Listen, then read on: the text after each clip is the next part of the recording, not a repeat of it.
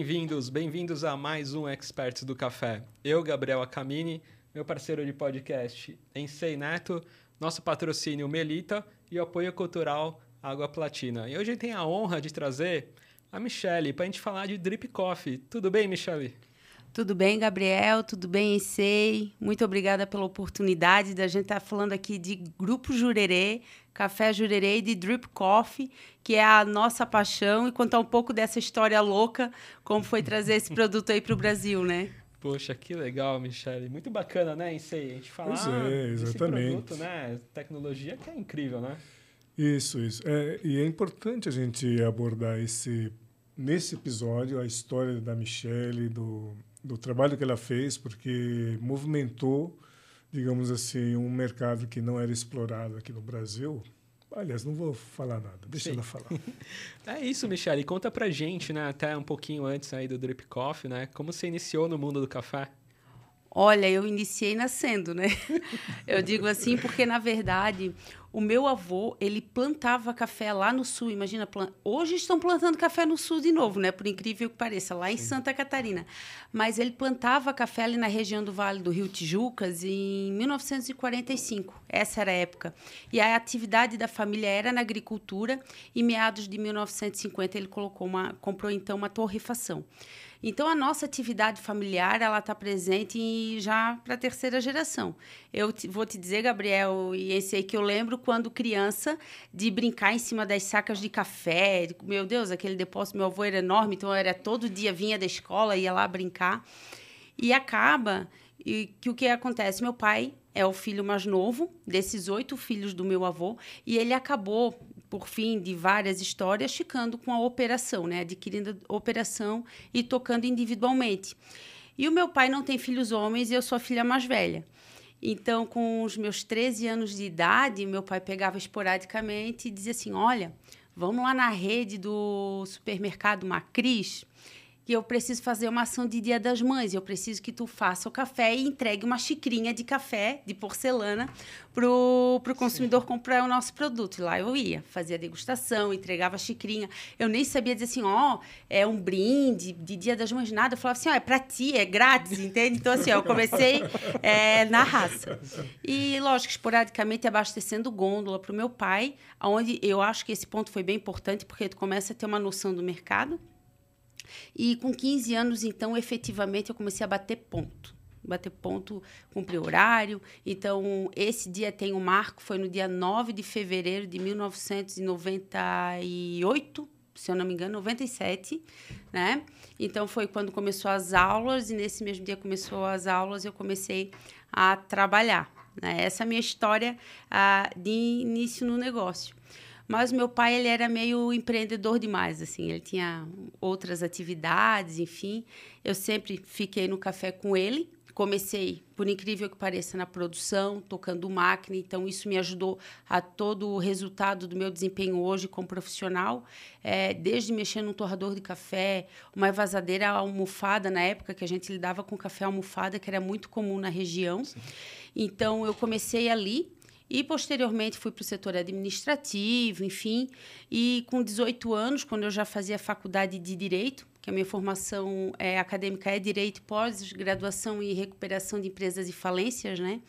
Eu passei então a administrar um outro negócio dele, é, paralelamente, óbvio, é, no setor de injeção de plásticos. A gente trabalhava com injetora de uhum. peças técnicas e salto, sal, é, salto de sola para calçado, enfim. E durante essa trajetória, voltei para. Nunca saí do café, na real. Tá. Sabe? Toda semana eu estava lá pelo menos umas duas manhãs. Mas aí, com o tempo, a, a, as coisas foram evoluindo, a gente vendeu o um negócio, estava indo muito bem. E eu me dediquei, então, à indústria, né? De fato, assim, full time à indústria. E aí eu comecei a ver a dificuldade do meu pai a dificuldade de estar num, num setor, num segmento tão concorrido. A gente uhum. trabalhava com café de prateleira, que a gente chama, eu, eu particularmente chamo da linha de commodity, que é a linha que abastece o consumidor é, todos os dias, né, que eram os tradicionais extra forte. E o meu pai sempre naquele dilema, bah, a gente está sendo engolido pelo mercado, assim, a gente precisa fazer alguma coisa. Então, é, em 2010, a gente fez uma aquisição de uma, de uma marca, que é a Jurerê, hoje, porque ela tinha um posicionamento importante de mercado que a gente entendia adequado para o nosso negócio também. Só que esse dilema não saía da vida dele. Entende? Ele assim, bah, não, não tá dando certo isso daí, não tá dando dinheiro. A gente continua batendo na mesma tecla, sabe? Não tá sobrando. A gente está injetando muito esforço intelectual e financeiro e a gente está minguando. Aí foi aonde é, em uma, uma das minhas idas para a China, porque nesse período eu virei presidente de sindicato estadual, comecei a, a, participar da Federação das Indústrias, onde eu estou até hoje como diretora e presidente da Câmara de Indústrias de Alimentos e Bebidas da Fiesc, né? Mas lá atrás, eu sempre escutava do, do presidente Glauco, ele falava assim, Michele, tu tem que procurar inovação para o teu negócio. Eu disse, Glauco, assim, ó, tá difícil. Ele disse, não, vai para a China de novo, tenta ir para a feira do teu setor e vamos ver se talvez não tenha algo que agregue no setor de vocês, porque eu não ia procurar algo só para mim, mas para o setor, Sim. né? E eu pensando nisso, até que teve uma oportunidade, eu fui particularmente pela minha empresa então para a China, em Pequim na China Coffee Show, com a ideia do meu pai que era trazer o quê? Um filtro, vou falar do patrocinador, a Melita, né? Um filtro Melita de papel com uma dose certa para um litro de bebida. A dose tá. certa de pó de café para um litro de bebida, onde o consumidor iria destacar esse filtro, colocar no porta-filtros e filtrar um litro de bebida. Aí eu, primeira coisa que eu disse para meu pai, eu disse, olha, cara, eu tô indo lá para outro lado do mundo, né? Essa tua ideia é meio doida, assim, eu acho que o negócio não vai virar. É assim, Michele, deixa de ser teimosa, tu vai lá e vê isso. Tudo bem, eu fui com o objetivo, então, que ele tinha me... É, com a missão que ele tinha me dado. E quando eu cheguei lá, eu andando na feira, eu vi uma, um stand de uma empresa de máquina que tinha um origami que se chamava o tal do Drip Coffee Bag. Eu olhei aquilo e eu disse, meu, cara, é o negócio que o meu pai queria, só que em monodose. Aí, nesse momento, veio toda uma reflexão de estudos que eu já havia feito de mercado, da tendência do crescimento da monodose no mercado de varejo né, nos próximos 10 anos. Isso concluiria esse estudo da Euromonitor até 2024, onde eles falavam que a gente teria 60% do share de mercado de alimentos em produtos em monodose. Ah, Sim. uma porção de arroz para um cozimento e assim por diante. E a gente não tinha a bebida mais consumida no mundo ainda, que é o café filtrado em monodose descartável, né? Então eu achei fascinante aquele produto, porque eu nunca tinha visto. E o legal é que seu pai já tinha, né, uma tinha um feeling, uma, né? Já tinha um feeling, né? E você, uhum. ó, Michelle vai mais ou menos atrás disso, né? Exatamente. Mas era já uma É. E eu digo assim, eu eu eu eu professo muito a minha fé, eu sou católica, assim, eu acho que nada é por acaso e as coisas têm um momento certo de acontecer na vida da gente, até os perrengues que a gente passa, né? A gente precisa passar por eles. Então, quando eu vi eu falei pro, pro senhor que me atendeu no stand, eu disse, olha, eu, eu amei isso daqui. Eu disse, é o que eu procurava, de certa forma, atendeu mais do que as minhas expectativas e eu gostaria de levar esse, esse produto para o Brasil. Vocês não vendem em nenhum lugar, não tem nenhum cliente que importa. isso não, no continente americano nós não temos ninguém. Eu disse, meu é, Deus, né, cara? Se... Vamos ver qual é o negócio. Aí, nesse momento, eu disse, não, então, tem uma forma de eu ver essa máquina trabalhar? Tu tens algum vídeo? Ele falou, não, coincidentemente, eu tenho um cliente meu da Coreia, que ele tem a máquina aqui nessa mesma feira, e a gente pode ir lá ver. E eu fui lá com ele. E, eh, e nós conversando ali em inglês, meu inglês, assim, bem the books on the table, só para sobreviver, se eu consegui me virar. Aí ele explicando para esse cliente dele da Coreia que eu tinha interesse no drip bag para trazer para o Brasil. Eu gostei, gostaria de conhecer a máquina e tal. E ela estava invasando ali em tempo real. E ele assim, olha, ele assim, tudo bem, tu querer, querer vender a tua máquina para eles, mas o que acontece é que o Brasil é o maior produtor do mundo de café. Se eles desenvolvem um trabalho em cima dessa tecnologia, eles vão entrar na Ásia estourando, né, competindo conosco. Nesse sentido ele quis falar. Aí eu entendendo mais ou menos a conversa, eu disse: olha, meu senhor, eu, a minha empresa é muito pequena, uma empresa familiar, eu fabrico tantas toneladas por mês aí de café, o senhor não tem com que se preocupar com isso, né? E por fim ele disse: olha, eu vou te dar. Ele falou algo querendo dizer o seguinte: eu vou te dar um display desse, um único, e tu vai desenvolver o teu projeto em cima dessa única amostra. E ele tinha várias, ele tinha uma loja vendendo os drips. E ele chamou a equipe dele e disse assim: olha, para ela ninguém tipo não vende nada, não dá mais nada, ela só vai levar esse. Entendeu? Eles estavam muito já preocupados, assim. É. E, né? Olha, quem dera eu chegar lá ainda um dia e poder fazer tudo com o que ele imaginou lá em 2014, Sim. né? Então, o que, que acontece? Eu trouxe essa caixa, e na hora eu liguei para o meu pai, ele estava, certo, no terceiro, quarto sono da vida dele. Eu disse, pai, achei o negócio que tu queria, só que muito melhor e tal. Achei o Drip Coffee Bag é, eu, eu penso que vai ser é, uma inovação que a gente vai poder investir. E eu trouxe esse display de drip bag, assim, ó, no colo, embora, com medo até de extraviar uma mala, né?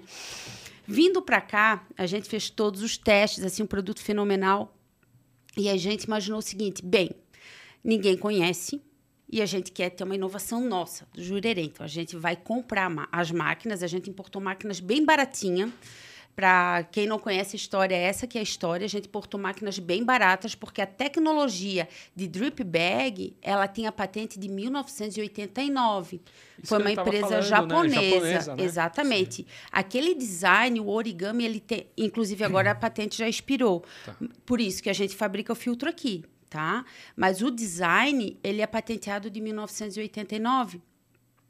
Então, o que, que a gente conversou em casa? Porque o teste foi feito na mesa da minha casa. Eu disse: olha, o nosso investimento, pai, provavelmente vai ficar na base de um milhão, assim, isso lá na época, entre desenvolver todo o projeto, importa máquina e produz novas máquinas com um upgrade adequado para o que a gente entende é, para atender a questão de segurança alimentar, é, desempenho de produção e tudo mais, né? Mas beleza, a gente pegou uma, uma grana que a gente tinha e a gente investiu ali como se sem apego. Vamos lá, se der certo, a gente te, deu certo, se der errado, a gente tentou. E assim foi. Só que é, nesse andar da carruagem do projeto, eu comentava com meu pai, disse: olha, a gente tem três dificuldades que a gente vai precisar superar. Uma, importação. A gente não pode ficar refém de importação, então, em algum momento, a gente já tem que imaginar que a gente precisa produzir esse filtro aqui né? Porque a gente fica refém é, da cotação do dólar, é, questão da, também de alguma, alguma situação de greve aduaneira, enfim. Tem a questão de sustentabilidade ambiental, porque para a gente sempre foi muito latente isso. É uma preocupação que é nossa, é nato do nosso negócio, entende? Então, isso aí, para mim, a gente precisa resolver, não sei como, a gente já precisa pensar nisso. E uma terceira situação. É, se a Nespresso, que é a Nespresso, que é a Nestlé, investiu tanto em marketing para entrar no mercado com a cápsula Nespresso, olha o esforço financeiro que a gente vai ter que fazer para conceituar a Drip Bag no Brasil. Entende? Mas meu pai ainda queria apostar por um tempo com a marca Jurerê. Né? Então, a gente teve alguns erros. Vamos lá, vamos falar de, de desafio de verdade. O que, que foram os erros? Uhum. Naquele momento, o nosso consumidor ele não estava é, culturalmente habituado a consumir café, a cafés gourmets. Então, a nossa ideia era o que? Ah, vamos lançar já de cara um café gourmet. Porque os meus estudos mostravam que os cafés que se tinham em drip bag no mercado eram cafés gourmets. No mercado no exterior, né? E, cara, a gente lançou o gourmet e Zero, porque ah, o café é muito fraco, entende? Não tem tinta. Aquela, aquela manifestação clássica do pessoal que está, logicamente, acostumado com café tradicional. Ok. Primeiro desafio, a gente lançou um, um, produto, a gente teve que retomar ele, fazer um ajuste de blend. Então, a gente fez um café superior, que até hoje a gente tem, que é o Jurerê, o jurerê Superior, e é o nosso carro-chefe de vendas ali da linha Jurerê, né? Então, a gente adequou o blend para um café superior. Aí a gente deu. Até isso tudo acontecer foram uns oito meses, assim, né? Até a gente ver que a gente errou, investir, ter que retomar e meio que começar do zero. Segundo ponto: mandurinha sozinha não faz verão. Sozinho a gente não ia ter condição de investir em marketing suficiente para conceituar esse produto que ainda é tão novo no mercado. A gente está falando de 2023, a gente tem um produto que ainda é uma inovação, né? Então, é, eu nunca vou me esquecer. Tem um cliente em especial que ele me ligava. Ele dizia assim: Olha, eu quero terceirizar o drip. Eu vi o teu produto é, numa viagem que eu fiz e eu queria muito terceirizar. Eu disse: Olha, a gente não está aberto a terceirizar. porque a gente ainda estava tentando é, crescer com a nossa marca. E, por outro lado, eu tentava convencer meu pai, pai, vamos terceirizar, é a única maneira de a gente poder crescer com esse projeto. E, por fim, ele aceitou. Esse cliente me ligou uns quatro meses, tentando me convencer de uma coisa que eu já estava convencida, porém eu teria que conhecer a, o cacique do negócio, que era meu pai, né? E ele aceitou dentro do coração dele, então, que de fato a gente precisava abrir a tecnologia e terceirizar né, para outras empresas. E foi aí que a gente começou, então, a terceirização, terceirização do Drip Bag. Né? Agora que vem esse processo de constrói máquina para replicar o filtro que a gente importava do Japão, né? Como é que a gente fez isso? Eu vou dizer para vocês que foi um investimento imenso, assim, de capital que se a gente talvez não tivesse feito por amor ao negócio, a gente não investiria. Lá no momento, né? Porque Sim. eu digo lá na época. Porque a gente investia muito, inclusive, pela emoção para realizar aquele sonho e fazer acontecer. Uhum. Então, entre 2014, meu pai começou a desenvolver a primeira máquina em 2015. A máquina que faz o filtro, não a envasadora. A envasadora nossa já tinha é, sido feito toda, toda a construção nacional e o upgrade que a gente precisava, elas já estavam rodando. Mas a fábrica em si, que replicava a matéria-prima que a gente importava, a gente começou em 2015. Desculpe, só, só uma pergunta, só para entender. Então, a primeira máquina que vocês trouxeram, ela seria para fazer o, o invase ou toda a operação, Não. a operação completa, fechada? Como é que funciona? A primeira máquina foi para envasar. A envasadora que vai pegar o café e colocar dentro do drip e dentro do flow pack, okay. tá? A gente precisa entender que esse mercado, no mundo inteiro, só tem quatro empresas que fabricam a matéria-prima filtro a bobina que vai na máquina envasadora, que são três empresas japonesas que são consorciadas entre elas através de compartilhamento de patente, e nós uhum. somos os quartos no Brasil. Entende? Então, a tecnologia da máquina que faz o filtro, a gente não tinha acesso. A gente teve que estudar e criar algo que pudesse construir, o dar o resultado final numa Sim. bobina para botar numa máquina envasadora. Então a gente pegou a lógica de, de, eh, de, vários segmentos industriais e processos e a gente conseguiu desenvolver as nossas máquinas a partir do zero, né? Que, é, que são as que fabricam as bobinas, o início do projeto lá, né? Só que isso em si foi duro porque a gente, é como eu já de, conversei contigo numa outra oportunidade, a gente queria um filtro compostável. Mas até 2017 não se tinha uma estrutura viável no mercado. Não se tinha um fornecedor que me trouxesse um filtro com um potencial de compostabilidade ou de biodegradabilidade que atendesse a nossa demanda. Esse produto só foi patenteado pelo nosso fornecedor hoje em 2017. E tu vê que em 2018 eu fui para o Japão Olha a doideira, assim. O projeto ele estava muito embaçado. Ele não ia, ele não ia. E a gente precisava construir o filtro e a coisa não acontecia porque a gente não entendia como a gente conseguia soldar a alça no filtro sem é, de que forma que era feito. A gente não estava conseguindo ter um desempenho nessa, nessa aplicação. Uhum. Então, o que, que eu fiz? Eu peguei, fui para uma feira na, no Japão, onde eu eu recebi o convite, inclusive, do nosso fornecedor. E eu cheguei lá e eu conversei com ele o seguinte: eu disse, olha, eu estou tendo um problema.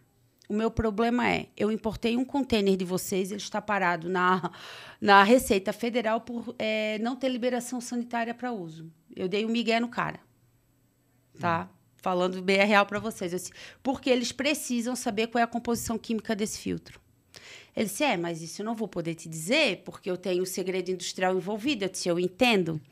Mas eu preciso saber se existe algum adesivo, alguma cola, algo que vá na aderência entre a alça e o filtro.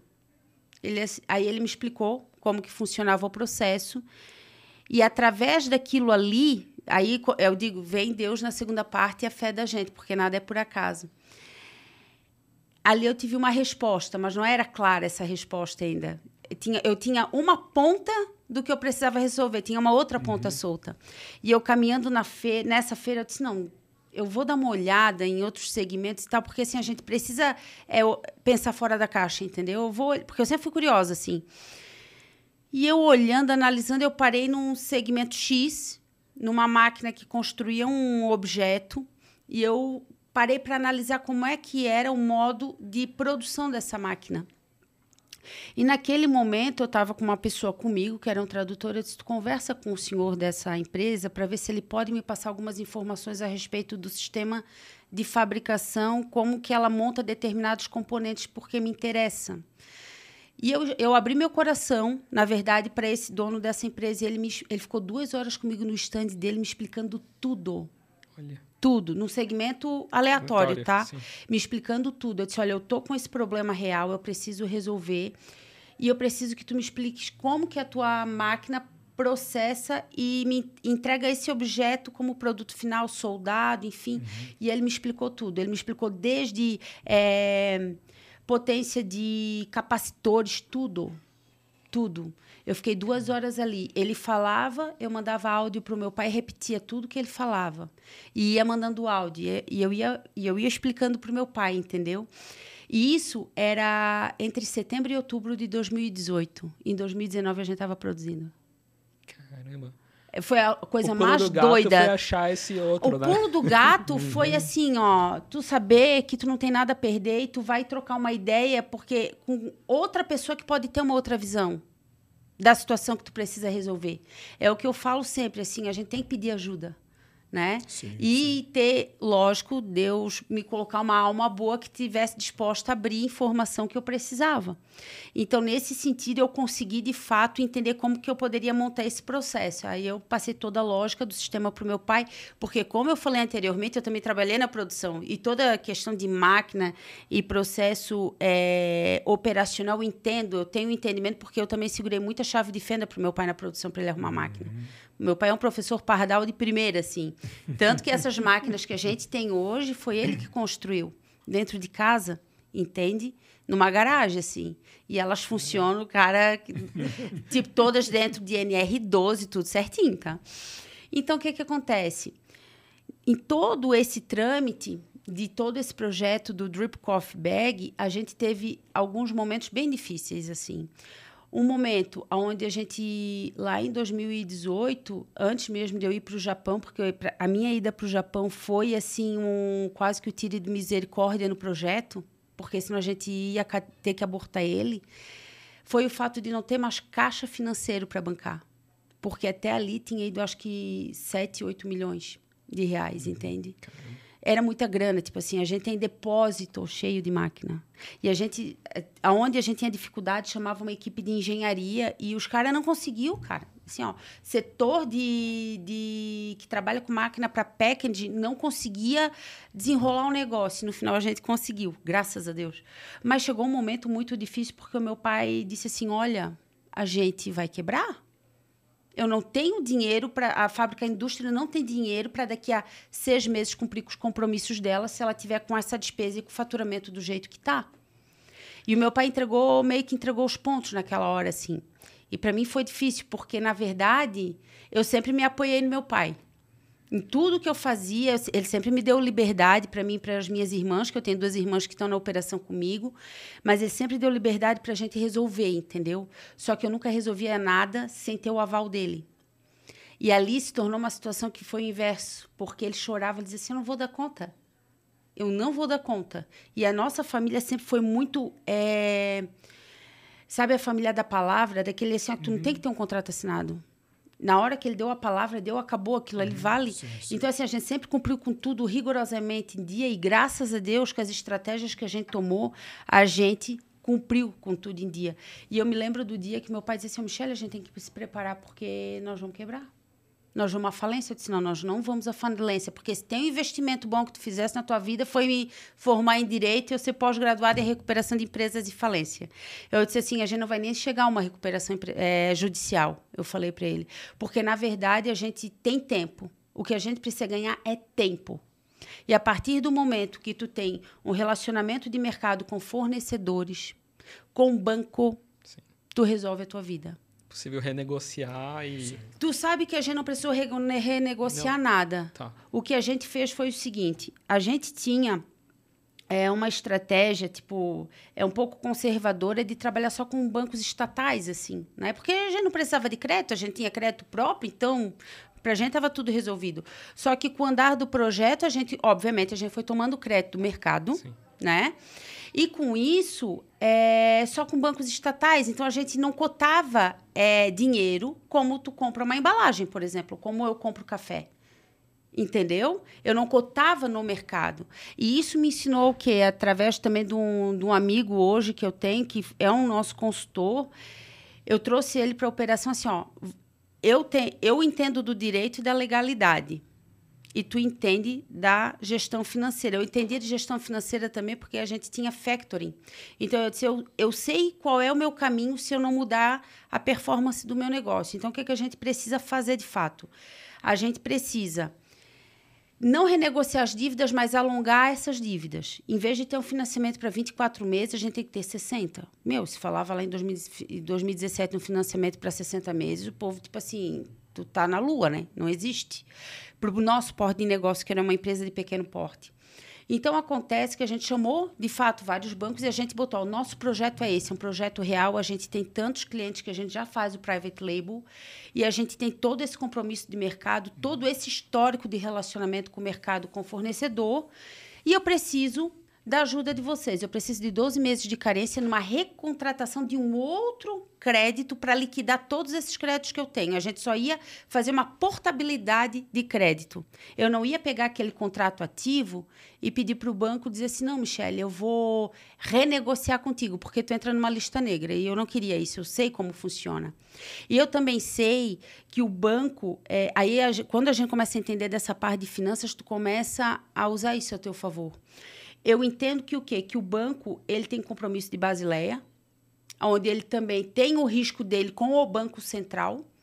A partir do momento que um cliente ele é inadimplente com o banco, o risco do banco aumenta mediante o Banco Central. E eles não podem deixar isso acontecer.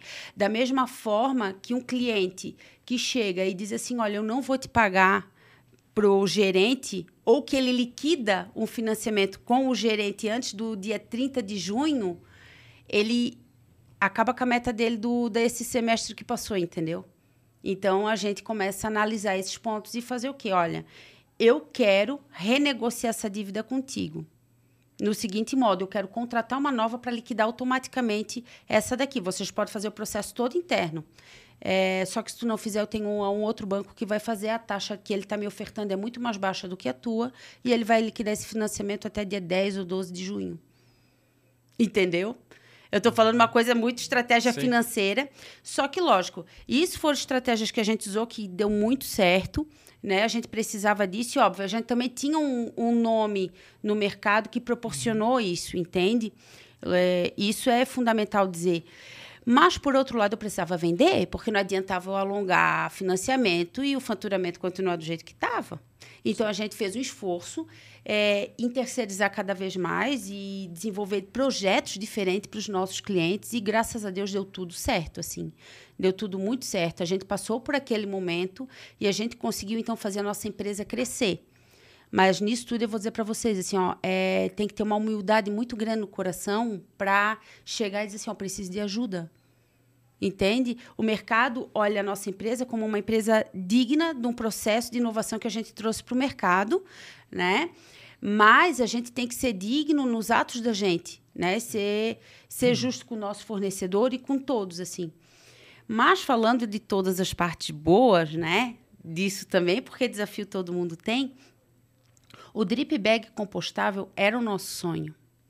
Né? E com certeza ele não para por aí, porque lá na uhum. minha lá dentro de casa eu tô com um monte de coisa rodando que não vou poder falar agora. Eu gosto de falar quando, quando a, o negócio está pronto. Na boca do gol. É, quando está pronto. Mas o que que acontece? Lembra que eu falei que até 2017 não tinha uma estrutura viável, né? Para filtro compostável. Então, em 2018, ali 2019, uhum. a gente já produzia o filtro normal, que, é que a gente chamou similar ao importado. E o compostável veio ali, então, em 2019. A gente conseguiu a estrutura, né? Que de fato foi muito adequada para o projeto e atende muito bem. A gente é um fornecedor muito parceiro no projeto, que é aquele cara que ele te investe na tua empresa com a parte técnica que a gente não tem o conhecimento. Tem coisas que a gente não tem o conhecimento tão avançado e eles acreditaram no nosso projeto. compraram o nosso projeto e conosco eles conseguiram desenvolver o que a gente precisava. Então, é, o nosso compromisso em entregar para o mercado algo que seja ambientalmente correto, a gente conseguiu realizar. Só que a gente evolui. Aí a gente quer evoluir, então, para o biodegradável, agora, que Sim. o biodegradável é um outro processo, né? e com estruturas com designs diferentes. Isso que eu ia te perguntar, quando você estava nessa feira do Japão, você viu outros designs dos origamis, assim, que te chamou Sim. a atenção? Sim, eu vi. Eu vi e todos têm um estudo, a gente tem estudo de todos os designs existentes. Muitos ainda estão protegidos com patente, é, mas uh, falando entre curva A, B, C, do que mais vende é o design atual que a gente trabalha hoje. Os outros designs eles ficam muito caros. E o equipamento que invasa os outros não invasa o design que a gente tem. É um equipamento com sistema de fechamento diferente. diferente. Então, a gente teria que ter uma oferta de um outro equipamento, com outro sistema, para poder fazer o fechamento desse filtro. A nossa ideia, que a gente já tipo tá ali no forninho, tá indo para o INPI e tal, já é um design que vai rodar nas máquinas que inclusive clientes nossos já têm dentro de casa, essas máquinas invasadoras, né? Uh, com um design que seja capaz de ser invasado nas máquinas que já existem no mercado, para não ter uhum. nenhuma adaptação. Né? A gente tem que pensar muito nessa questão de custo, assim, né? Não é a gente só desenvolver um produto, mas o quanto que vai custar de setup de máquina para poder mudar é, esse produto e ter que invasar um outro. É igual formatar 500 gramas e 250 gramas numa máquina a vácuo, eu costumo falar, né? Uhum. Então, tu tem que ir ali e trocar todos os formatadores, a esteira formatadora, para poder botar o 250 na jogada. Mas é isso que a gente quer trabalhar bem para não acontecer nas invasadoras que já tem no mercado, né? Porque a gente precisa é, dar produção para esse povo, né? Sim. Fazer o negócio acontecer. A gente tem que claro. simplificar e não complicar, né? que legal. Você sabe que é bem interessante o que ela comentou, porque esse sistema do drip coffee bag é, realmente ele é bem bem antigo. Já no início dos anos 2000 eu tive acesso a vários deles, inclusive a essa empresa japonesa que ela visitou Uh, esses formatos diferentes, eles são muito especiais. São, são até parece peça assim de, de joalheria. Não, é assim muito bem feito. Sim. Só que é focado num, num mercado que depois a gente pode conversar aqui, depois do nosso café, que é o mercado de chá. Porque o mercado de chá ele tem um valor assim intrínseco muito elevado. Sim. Então, e por isso que para o Japão, ele é um é perfeitamente, digamos assim, execuível. Ásia como um fazer. todo, né? Em Ásia como um todo, o chá é muito forte, né? Então, isso é muito Exatamente. legal. É que eu, eu entendo que tu fala que, na verdade, o custo do investimento naquele design de drip bag justifica-se é. na aplicação de chá. Sim. Isso. É, então, ali a conta fecha. Né? Para o café já não. Então a gente tem que ter essa sensibilidade sempre é de fazer a matemática. A matemática não erra, né? O número não erra. Sim.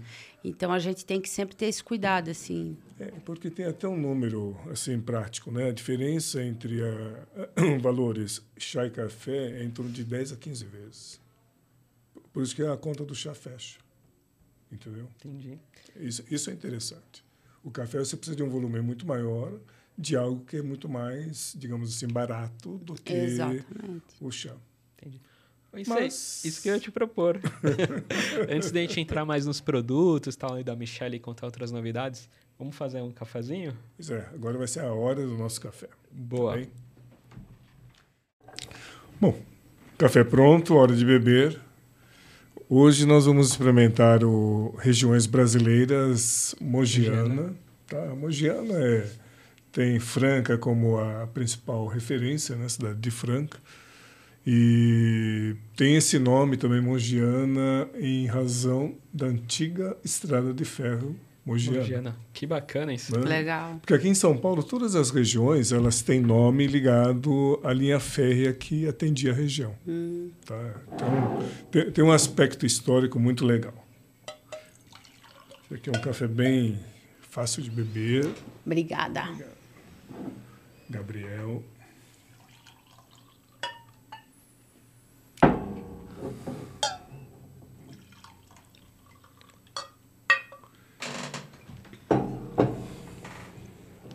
Cafeinar. Muito bom. Bom mesmo. Bom, a Michelle comentou, assim, na passagem, várias. Eh, atividades interessantes, que ela, os desafios que ela acabou vencendo, né, para poder ter um produto, digamos assim, que existe lá fora, mas no final já tem um toque bem brasileiro, né, Michelle? Porque pelo que você comentou, adaptações, ajustes e principalmente algumas formas de você é, construir essa máquina, ela tem diferenciais em relação à original, não é isso? É, é, a gente falando da envasadora, que vai fazer a parte final do processo, que é envasar o drip com café, enfim, as máquinas que a gente desenvolveu, elas já promovem toda a parte de rastreabilidade de produção.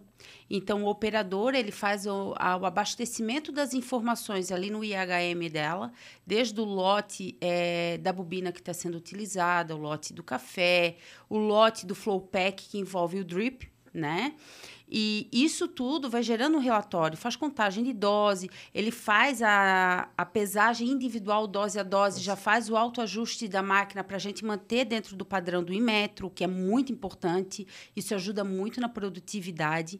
E ao final do processo, a gente já consegue tirar, através de pendrive ou Bluetooth, um relatório da rastreabilidade desse desse processo produtivo do, do, lote específico que foi fabricado. Isso para a gente é muito importante, né? Então, essas máquinas, quando a gente imaginou em toda a evolução do drip, porque a gente tem que ser humilde em pensar o seguinte, é uma tecnologia que não ia ficar na nossa mão. A gente sabe disso. Então, a gente teria que estar preparado para, quando houvesse de fato essa abertura de mercado, nós continuarmos sendo competitivos e a gente continuar presente dentro da operação dos nossos clientes, não como terceirizador, entendeu? Mas como um fornecedor de insumos e um fornecedor de equipamento. Né? Então, os equipamentos eles são adquiridos é, de uma indústria que tem um termo de cooperação tecnológica conosco, onde a gente abriu toda a parte é, de segredo industrial da nossa parte, e ali, então, eles desenvolveram os equipamentos que são muito mais robustos, é, com uma produção muito mais assertiva até do que se encontra no mercado internacional, né? até do que as líderes de mercado internacional, inclusive. Né? Essa é a nossa preocupação, porque não é só tu ter o produto final legal, mas assim, como que isso vai acontecer dentro da indústria, né? Claro. Então, a minha cabeça sempre pensou como indústria e como a empresa que tem o produto final, como vai se comportar no varejo. A gente tem esse, esse pensamento meio que verticalizado, vamos dizer assim, né? Hum, perfeito. E, e aí, aproveitando, praticamente vocês ficaram, digamos assim, ajustados um pouco antes da pandemia. Foi crescendo a terceirização. E, e como é que você percebeu, ah, digamos assim, esse mercado de drip coffee durante a pandemia e como vem sendo hoje? A pandemia ela trouxe uma, uma nova visão de consumo de alimento onde antes a gente não se preocupava com higiene, não se preocupava. Não, não é que a gente não se preocupava com higiene, eu digo como consumidor, não estou falando de indústria de alimento em si. Eu estou falando no fato de eu ser um consumidor e ir num, num bar ou ir numa lanchonete ou numa cafeteria e simplesmente consumir o produto. Com a pandemia, trouxe muito essa preocupação da segurança alimentar por parte do consumidor. Entendi. Entende? Sim. Então, a gente percebeu que teve uma evolução muito grande na entrada de novos projetos dentro da indústria. De empresas que não tinham drip coffee passaram a ter, como uma, até inclusive como uma oportunidade do consumidor final ter na casa dele uma dose de café especial para consumo individual. Ou para o consumidor poder pegar esse esse drip, botar no bolso, como muitos conhecem como café de bolso, e levar quando fosse viajar, enfim, ter o café dele, para somente ele ter o contato e preparar o produto. Então, nesse sentido, a gente viu muita solicitação para a criação de produtos que pudesse criar e trazer um desempenho funcional. Né? Essa foi uma demanda que, de fato, a gente veio estudando, aí veio todo um desenrolar de lançamento da, de produtos que a gente tem ofertados hoje no mercado, mas assim, ó, produtos voltados à saudabilidade, né? Isso foi uma demanda muito grande que veio e, de fato, novas empresas querendo entrar no mercado de monodose de café com essa visão mesmo de, de segurança alimentar e, e mudança de hábito do consumo. Acho que a portabilidade é muito legal, né? O que você comentou, né? Tenho diversos amigos, né? Que você falou de viagem é. e tal. Às vezes tem a pessoa adora café, ela quer levar o café dela né, está em outro país, né? Tem o exemplo a Micaela Paim, né, que eu gravei é. também no meu podcast lá no Paladar Distinto. Ela estava em viagem no Oriente Médio levando café do Brasil aqui em Drip Coffee, sabe? Então, isso é muito legal, né? Essa portabilidade que você consegue estar no avião, né? É. No aeroporto, você faz onde você quiser, né? É, exatamente. Tu, e querendo ou não, tu vai beber o café que tu, tá, tu tens o, a mais proximidade sensorial, né? Sim. A gente não vai estar tá sujeito a beber qualquer café que é oferecido. Então, o fato da gente levar até essa a questão de poder levar esse café para qualquer lugar e beber a qualquer momento, porque pode ser num camping, Exato. pode ser num hotel, pode ser no escritório, pode ser na faculdade de qualquer lugar mesmo, isso traz uma facilidade de consumo muito grande de um produto de alta qualidade. Né? Uhum. E com preço, vamos ser sinceros, de um café de boteco. Porque essa que é a verdade. O preço da monodose hoje no PDV para o consumidor final é um preço de um café filtrado tradicional de padaria. É isso que a gente precisa ter essa noção, né? O consumidor ele já está vendo, ele já está tendo essa noção. Que bacana. Ô, Michele, conta pra gente um pouco aí sobre a sua, sua, sua linha de produtos. Ah, vamos lá. Então, a gente sempre tem essa, essa coisa de querer criar, criar, criar, e a gente tem que criar algo que de fato uhum. o mercado compre.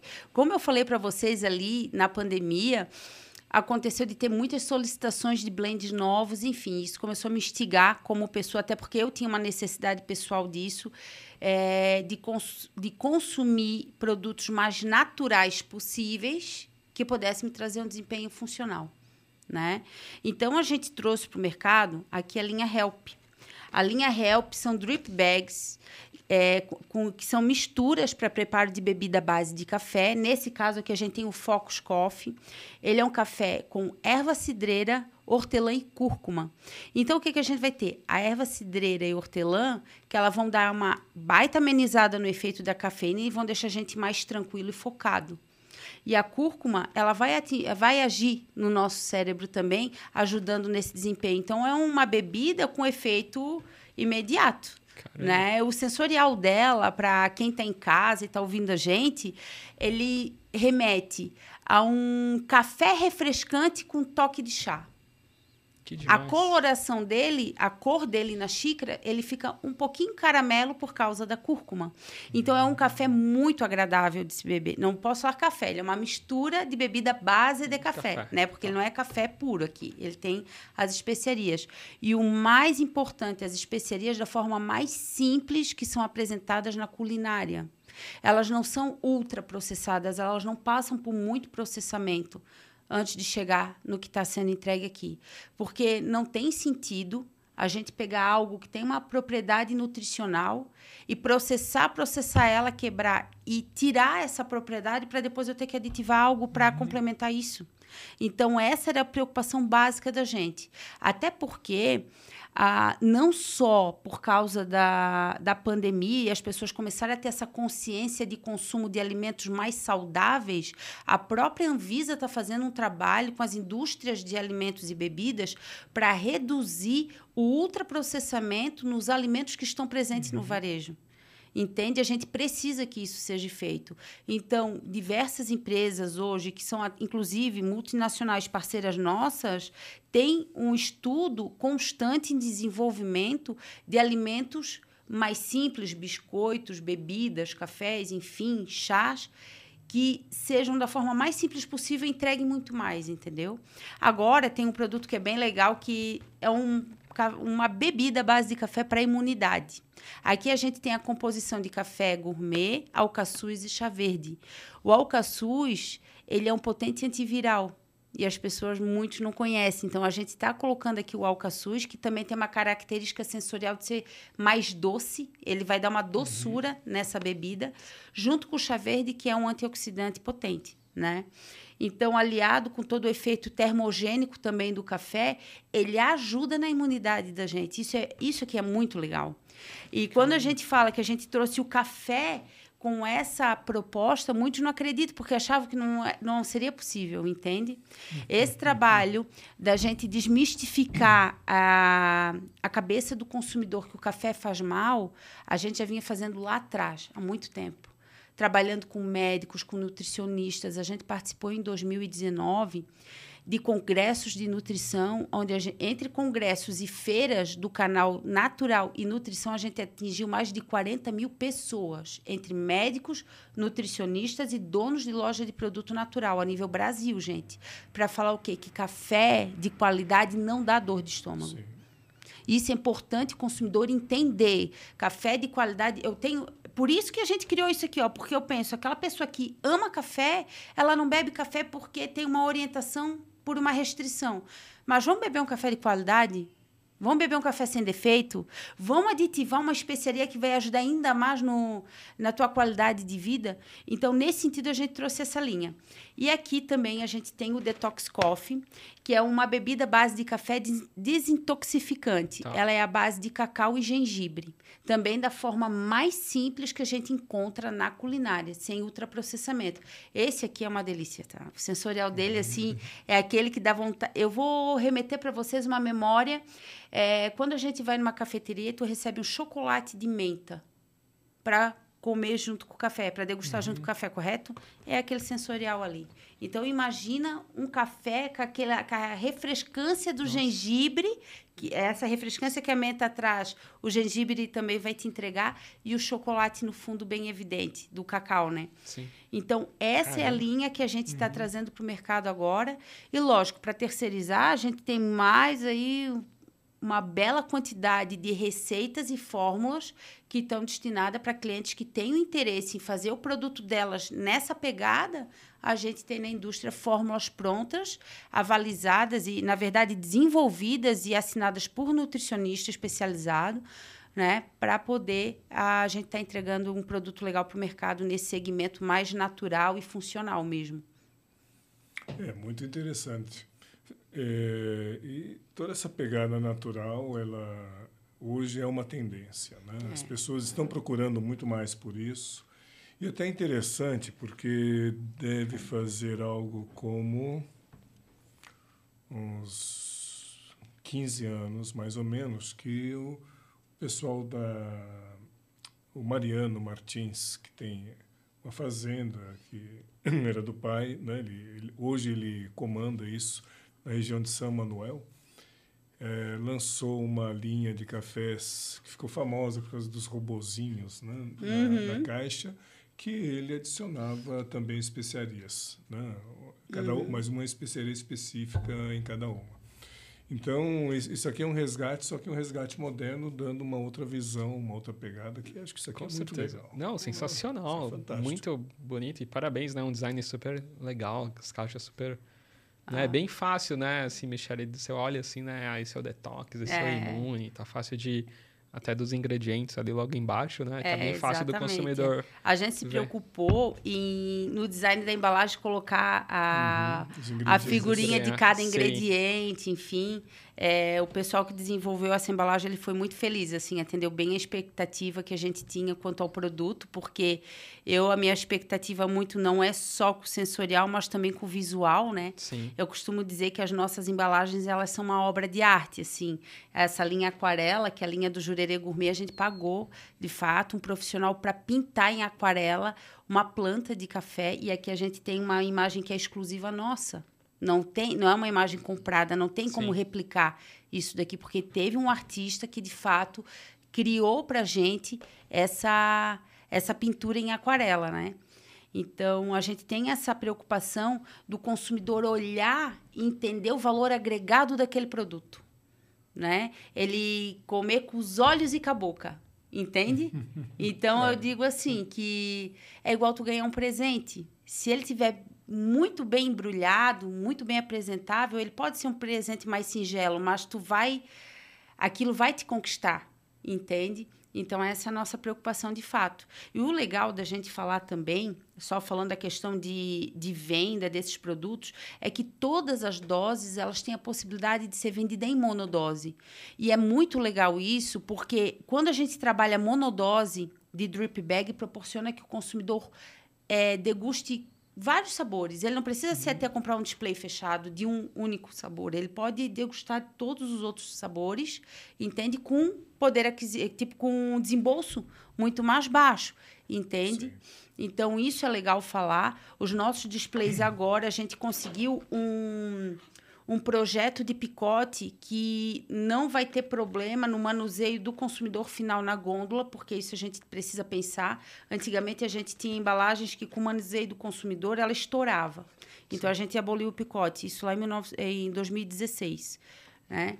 Mas agora a gente de fato conseguiu é, um novo layout que vai proporcionar tá no PDV a venda da monodose, porque é é o que faz girar muito mais, assim. Meu, aí é sucesso mesmo, é, sabe? experimentar, né? Depois ele Sim. gostou desse, quero esse, quero Sim, esse exatamente. É um verdadeiro menu degustação. Ah, é. degustação. Ele já Pensa, um... tu ir lá comprar um de cada sabor. Imagina tu poder... Vamos falar da cápsula? Não, não considero cápsula concorrente, porque cápsula uhum. entrega um outro perfil de bebida, ok? Sim, sim. Mas imagina tu poder ir numa gôndola e comprar uma cápsula de cada sabor.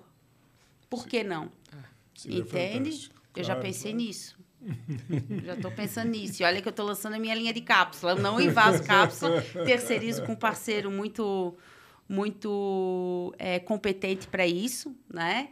Então acho que a gente tem que ter cooperação dentro do setor e eu tô borbulhando aí para tentar vender essas cápsulas em monodose. Quem quer chocolate, quem quer. Ah, eu quero cappuccino, Sim. eu quero chocolate, eu uhum. quero um café ristreto, e aí vai embora. Tô, tô trabalhando nessa ideia aí. Michelle, às vezes, para quem está escutando e não conhece um pouco, abre um para a gente ver, para mostrar na câmera sim, assim. Sim, claro, claro. Vamos pegar esse daqui tá, que já está mais na mão.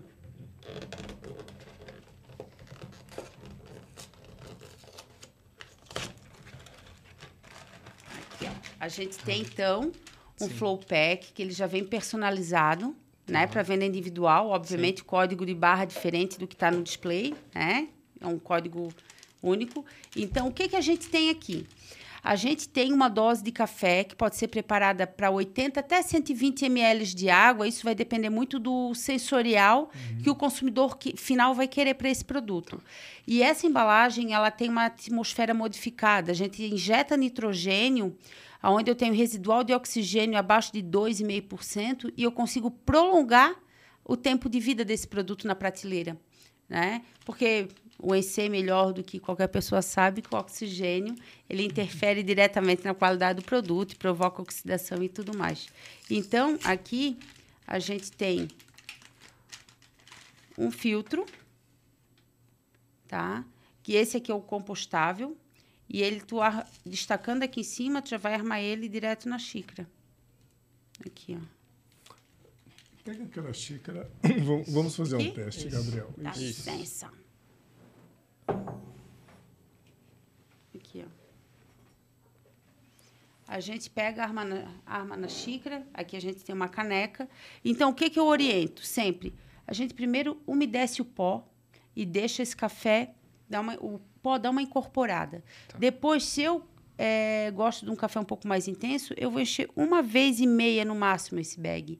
Se eu gosto de um café mais suave, duas vezes. Então, essa é a proporção que a gente indica para o consumidor final para ele desempenhar a bebida que ele quer. Lógico, isso aí ele vai testando com, conforme vai Sim. se adaptando ou querendo um sabor diferente na entrega da bebida, né? Uhum.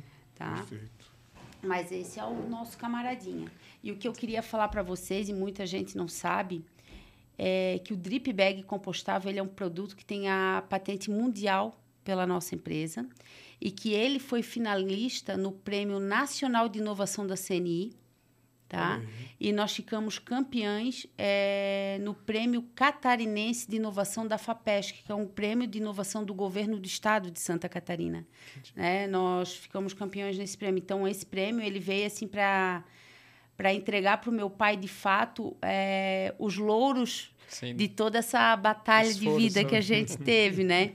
Então, a gente pode não ser o cara que mais é, fatura drip bag no mundo, mas a gente tem uma história que não vai poder ser apagada nunca, né? Sim.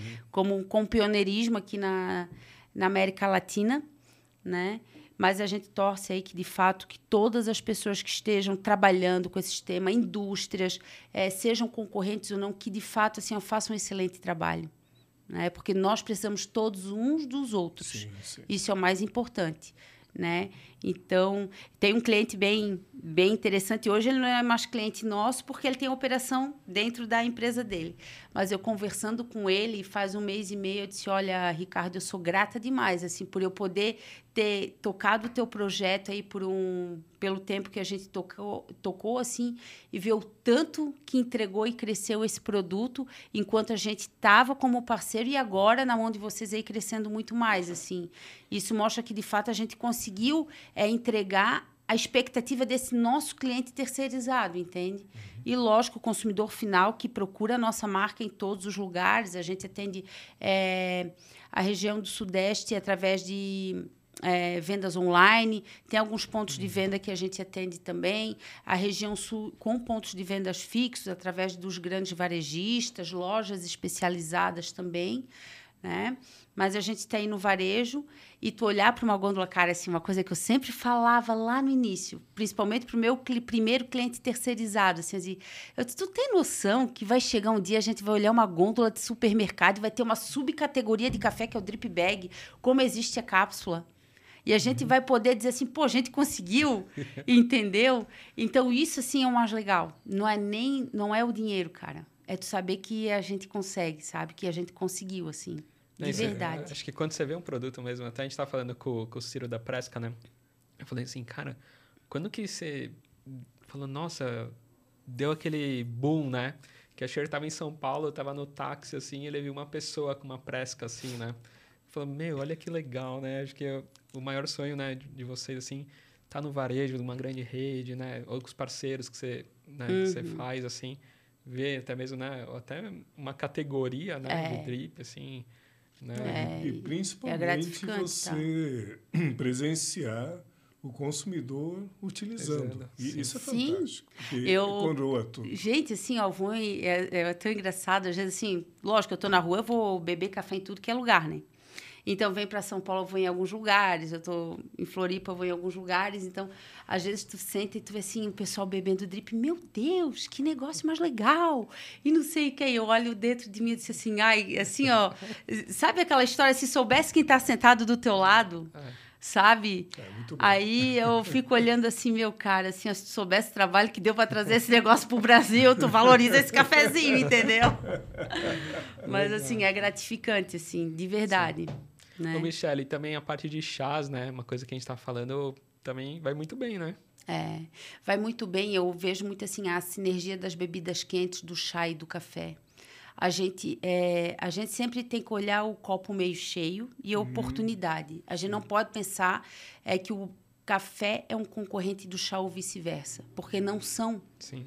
A gente tem que pensar o que é hábito de consumo. Quem gosta de café bebe café, não bebe o chá. Sim, sim. Ele vai beber chá no momento do chá, mas assim, ele não vai substituir o café pelo chá.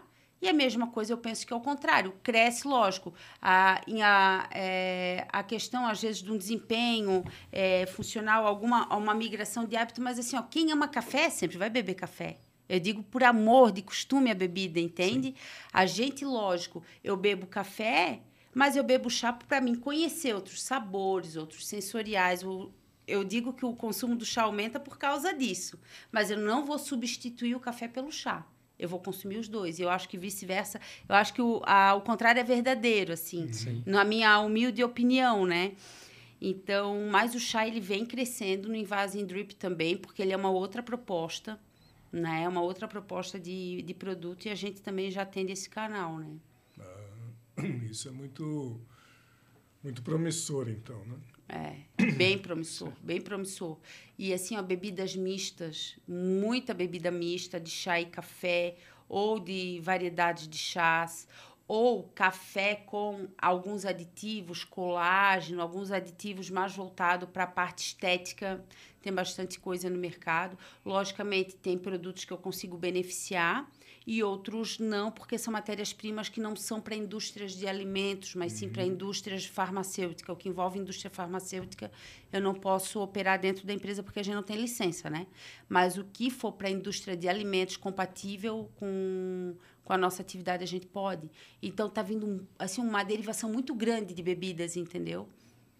E é uma, é uma solução que está aí, né? Ou seja, Sim.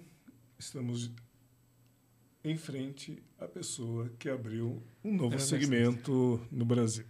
É isso aí, parabéns, viu? Muito ah, legal. Obrigada, muito legal. obrigada. Muito obrigada. Muito legal, muito orgulho, né? Ai, olha, é. é, é uma luta. Foi numa base de uma luta, assim. Que em algum momento a gente até pensou que fosse em glória, sabe? Sim. Mas deu certo.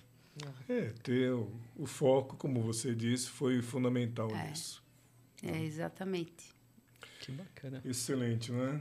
Muito legal, viu? Muito bom. Poxa, queria te agradecer, né, Sei, agradecer a Michelle aí pela presença uh. e contar, né, essa história tão brilhante, né? Pois é, isso aí vai ser um episódio para estimular muitos empreendedores, né, que, que acreditar no sonho. Acreditar no sonho, gente.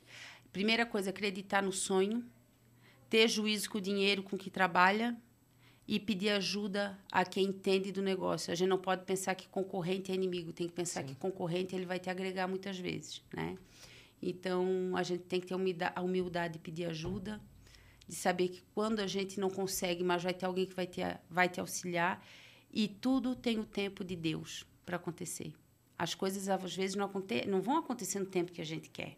Uhum. Entende? Elas vão acontecer no tempo que foi dado para ela acontecer. Então a gente tem que ter essa.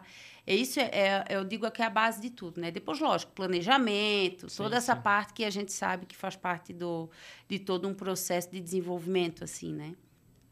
Mas sim. é isso. Perfeito. Legal. Puxa vida, Michele, a gente gostaria então de agradecer a sua participação, né, seu tempo, contar essa história incrível né, de vida.